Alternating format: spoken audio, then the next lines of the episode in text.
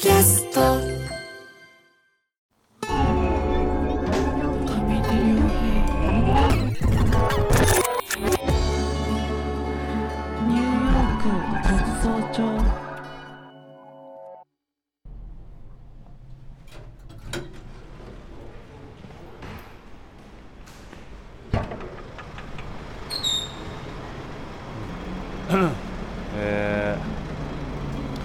2023年10月の末今香港に来ています。時刻はニューヨークほどではないですがクラクションが良くなっています、え今時刻はお昼の1時半。えーたまたまホテルが香港大学の近くだったので、えーその食堂に行こうかなと思い歩いています。今日は日曜日なのでやっているかどうか少々不安なのですが覗くだけ覗いてみようかなと。今回香港に来たのは今までも何度も撮っている日本の洋服のブランドがあ香港でポップアップをやるということでその撮影で来ました。えー一昨日はそのパーティーのようなものに行っていてきらびやかなというかこちらのリッチな人たちが大勢いらしていて昨日その編集をしまして今日ようやく少し自由な時間ができたというところです。結構セーターなんかも持ってきたんですがニューヨークとは全然違ってめちゃくちゃ暑くて今もみんな半袖短パン26度ぐらいあります。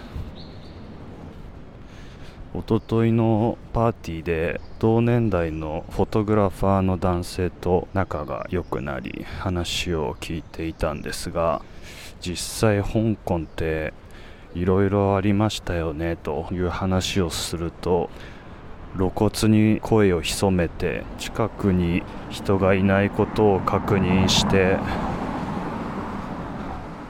それから香港 is crazy と言っていました。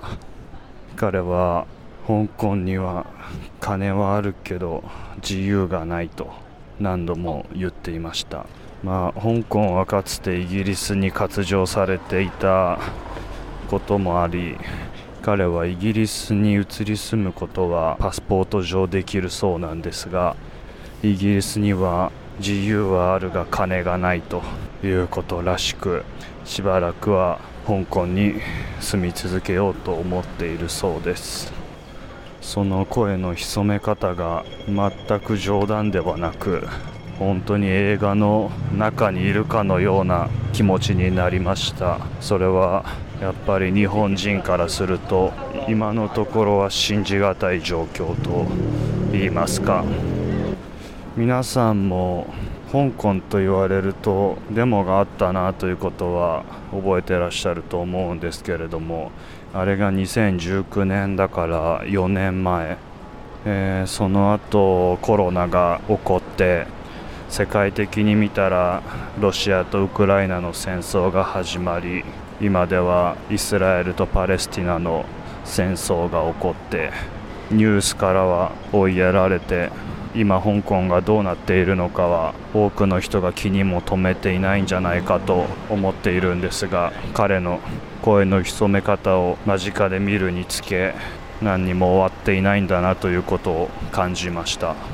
2019年にデモが起こったのは、えー容疑者の引き渡し条例の改正案っていうものに香港人の多くが反対したということだったんですけれどもざっくりそれがどういうことかというと中国政府から容疑者として、えー指摘された人間は香港にいても中国に身柄を引き渡せるようにするという条例の改正案だったんですがこれはどういうことかというとでっち上げの容疑で簡単に身柄を拘束されて中国に送られてしまうんじゃないかというのが香港人たちの懸念だったわけです、え実際あある共産党に批判的な本を扱う書店の従業員たちが次々に失踪するという事件があり1年近く後に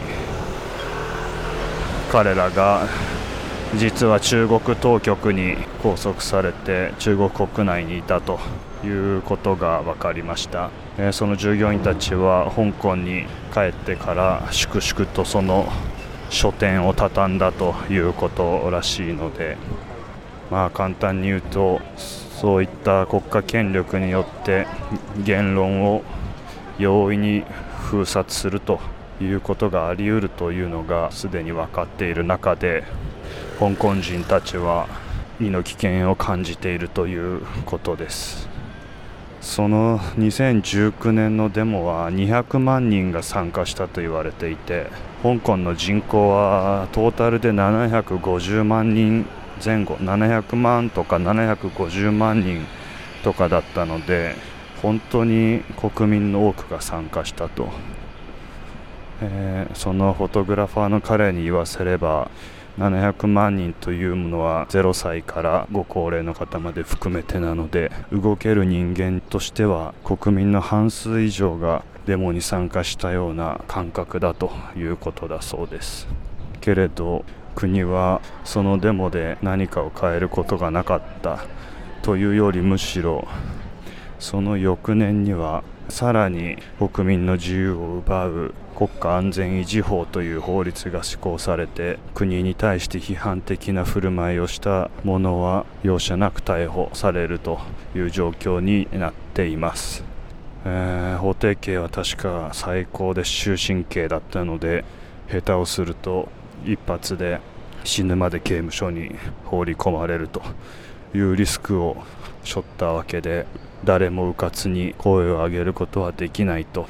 いう状況になっています、えー僕もかつて自分の番組で香港のデモを取材したことがあってもう一人のディレクターが取材をしたので僕は香港には行っていなかったんですがとはいえ自分がプロデューサーの番組として、えー放送したのでもしかしたら入国拒否されるかもしれないなと思っていてツイッターで、えーアグネス・チョウさんとかをフォローしていたのを一時的に外して、えーその反政府的な立場の人間ではないというふりをして、えー入国をしたんですがさすがに気にしすぎだろうと皆さん思うかもしれないんですけれども、え今年どのくらい半年ぐらい前ですかね日本に留学していた香港人の学生が身分証更新のために香港に一時帰国した時に国家安全維持法国安法違反の容疑で逮捕されてパスポートを没収されて香港を出られなくなってしまったということがありました。どの行為が違反とされたのかといえば日本にいる時に香港の独立に関する書き込みを SNS にしていたと。それを、えー当局はチェックしていて国安法違反で逮捕したということらしくつまり日本国内での SNS での振る舞いさえ当局は監視しているということがそれによって明らかになったということなのでセンシティブにならざるを得ないなというところです。えーここは香港の香港島といういわゆる本土から南にちょっと切り離された島なんですけれどもとにかく坂が多くて道が曲がりくねりまくっていて建物が縦にものすごく長いそして多くがボロいという印象があります。映像を作る人間からするとこの極端に立体的な街というのは面白いなというこんなに迷子になりうる街は他にあるだろうかというぐらい立体的に迷宮化しているような印象です。匂いは中国と全く変わらないし、えーニューヨークのチャイナタウンとも変わらない独特な中国系の香りがします。坂を上がっています。香港大学は港側から山側に坂をかなり上がったところに位置しているようです。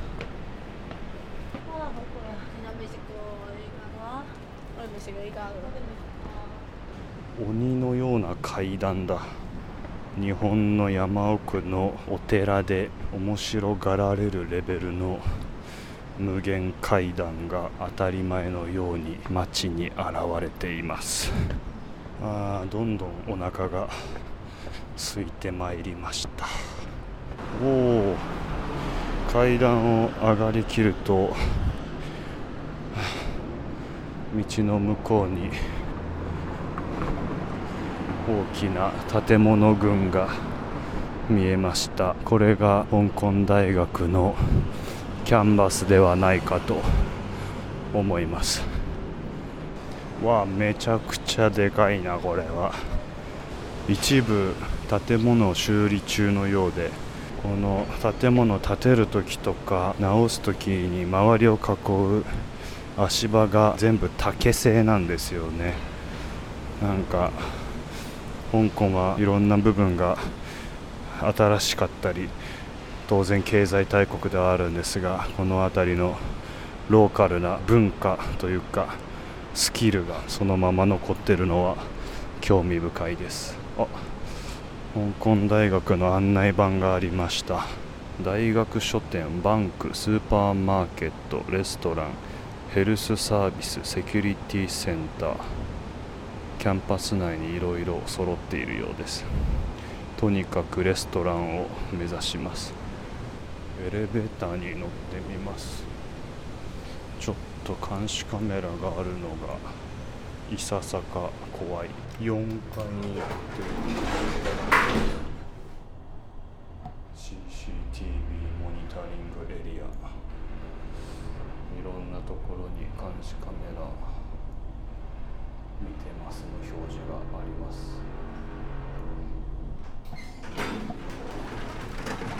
さてあ食堂ありましたね。あここはでも学生が学生がいっぱいいますね。ちょっと自分が目立ってるような気がしちゃいます。腹減った。お自動券売機であカレーとかハンバーグ。おお日式チャーシュー餃子ラーメン。これをやってみましょう。あら。やばい。支払い方が支払い方がなんか特殊なオクトパス。ダメだ。これはちょっと現金も使えない。やばい。結構みんなラーメン食べてるな。ダメです。支払い方法すべて対応できませんでした。残念ですがどこか他を探します。えー大学の敷地を出て、えー歩いて坂を下っています。なぜかタクシーはカードが使えなくて現金生産のみなんですが大学の食堂は現金が使えずクレジットカードも使えずいくつかのこちらのアプリじゃないと購入できませんでした。あすごい行列のお店があります。なんだ？突然一軒だけ行列金賞パイコーメンパイコーメンのお店だ。行列ですが並びます。なんでここだけ行列なのか。チャイニーズキャベジポークチョップ with ヌードルなるほど最後尾に滑腹のいいいかにも食べることが好きそうな方がいらしてついその後ろに並んでしまいました。角刈りのその男性はずっとニコニコとしているので楽しみで仕方がないのだろうと推測します。間違いなさそうな気はします。人間というのは人が欲しているものを欲する生き物でして行列の引力というものは侮れないところがあります、えー今行列の最前線におります。間もなくだと思います。現在3時、えー歩き始めてから1時間半が経過しました。いがおシエシエ入れました。うん。突然静か。あ。滑腹のシエシエ滑腹のいい男性と小さな卓を。対面に相席です。人気ナンバーワン。チャイニーズキャベチワンタンフライドポークチョップヌードル。これにします。51ドル、ジェガ This one. Yes, this one. Yeah, and some change No, that's it. with Thank noodle. Huh? Yes, thank you. 相席の方の先に多分同じメニュー来ました。とんかつが別皿で来ます。きっと食感を保たせるためでしょう。麺の上に浮かべられたレンゲの中に揚げにんにくとネギがパンパンに収まっていてそれをまず崩してスープに溶かしてから食べ始めるんですね。なるほど。これは相席してよかったです。まあそう。はハオチューマハオチューマハジュあ美味しそうです。来た。なるほどなるほど。チャイニーズキャベジっていうのはチンゲン菜のことですね。真っ白いスープに白い麺。丸い太麺にワンタンが。ワンタンといっても日本でいう餃子ぐらいのサイズがあります。水餃子が乗っている感じですね。水餃子3つ。チンゲン菜が3つ。で別添えでとんかつが1皿あると。まずは揚げにんにくネギを溶いてみます。スープからいただきます。お。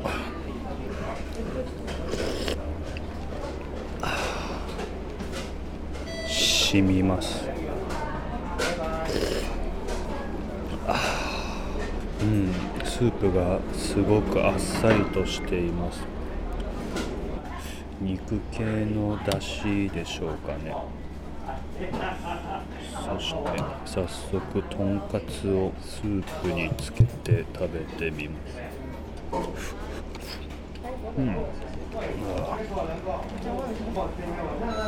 薄切りのとんかつで衣も薄めですがスープをよく吸って美味しいですね。このごく近距離で四方八方から咀嚼音が聞こえてくるのがリアル中華料理屋だなという気がします。麺をいただきます。うん真っ白い麺。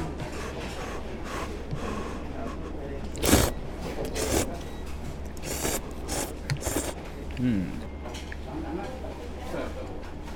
ああもちもちとした麺ですね。多分タピオカ系のでんぷんが含まれているんじゃないかと思います。独特の甘みもあります麺に。チンゲン菜チャイニーズキャベジ。うん、美味しい。シャキシャキとして。うんよく合う。ワンタン粉と水餃子もいただきます。うん。熱っうんうん。うん。ニンニクがもうシャキシャキとした状態でたくさん入ってます。美味しいです。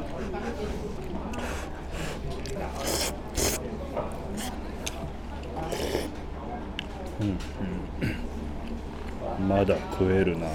山を一つ登ってきたもんで。で鸡仔给哪フライドシーウィードソイヤロ对呀、ー。对呀一个 seven two 那个。セブントゥ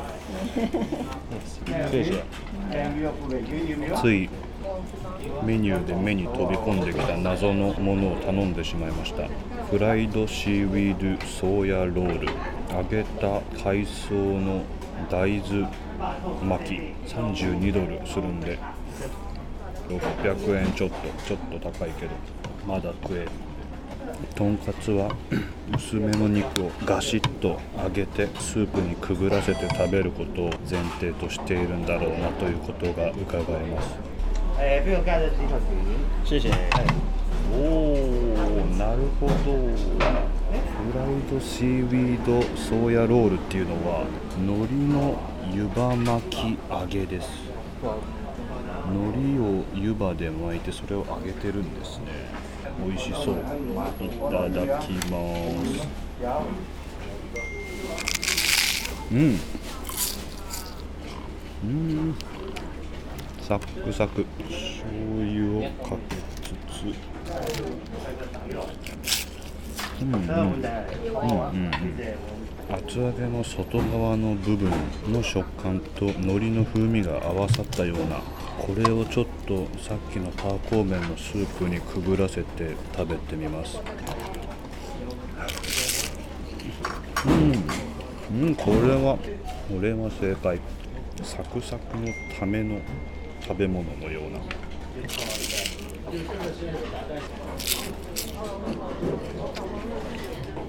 軽くてあっという間に食べられてしまいます。ホットソースがあるからかけてみようかな。